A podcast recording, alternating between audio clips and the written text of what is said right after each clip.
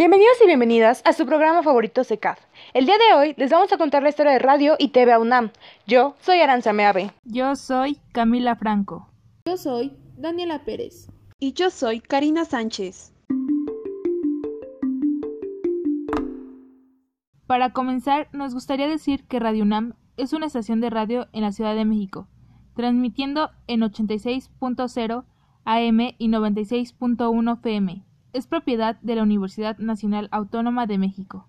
Su primera transmisión fue el 16 de julio de 1959 desde una emisora ubicada en la Torre Rectoría. Actualmente Radio UNAM se encuentra en la esquina Adolfo Prieto con eje 4 Sur, cerca de la Torre AXA Seguros, antes mexicana, a dos cuadras del Metrobús Amores, línea 2. La tecnología ha permitido que ahora Radio UNAM no solo se escuche por un aparato radiofónico, sino que ahora puede seguir su transmisión desde su página web, que es www.radio.unam.mx. Lamentablemente, por la pandemia de coronavirus, Radio UNAM ha tenido que cerrar sus puertas, pero no nos pongamos tristes, nos ofrece la oportunidad de visitar sus instalaciones mediante un recorrido virtual de 360 grados, en los que podrás mover la pantalla de tu dispositivo móvil para conocer cada rincón de estas.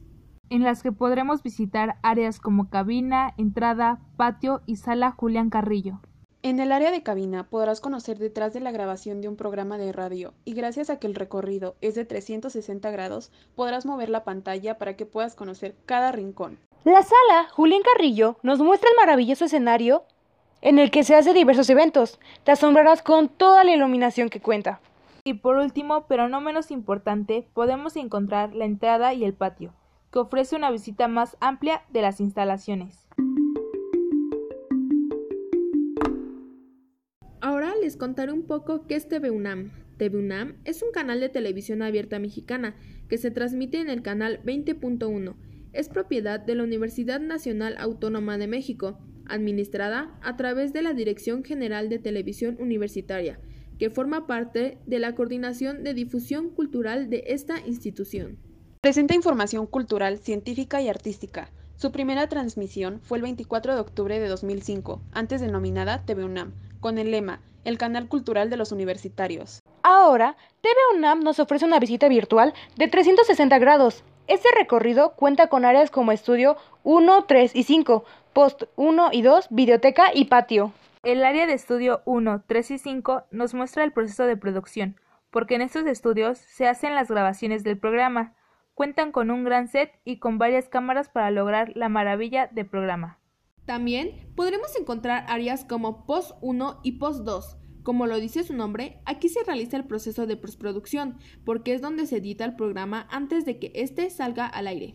Y por último tenemos la videoteca, que es donde se recolectan discos o grabaciones de programas pasados.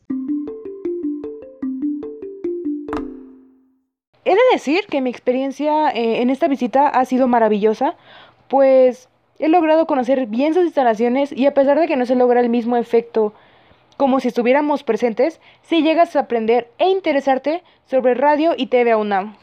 Mi experiencia fue muy buena, ya que pude ver los objetos que se utilizan para poder llevar a cabo un programa de radio y de televisión. Algunos no los conocía y gracias a esta visita pude verlos. Es muy fácil hacer el recorrido. Tuve una experiencia agradable. Personalmente, tuve la oportunidad de visitar virtualmente Radio y TV UNAM. Me encantó la manera en la que te lleva a conocer cada rincón de estas maravillosas instalaciones. De verdad se las recomiendo mucho. Si tienen la oportunidad de entrar a este sitio, se la pasarán genial conociendo un poquito de lo que se hace detrás de la grabación de un programa. Mi experiencia fue bastante buena, ya que a pesar de la pandemia visualmente pude conocer los estudios de grabación, conocer una cabina y sobre todo saber lo que hay detrás de un programa de radio y de televisión.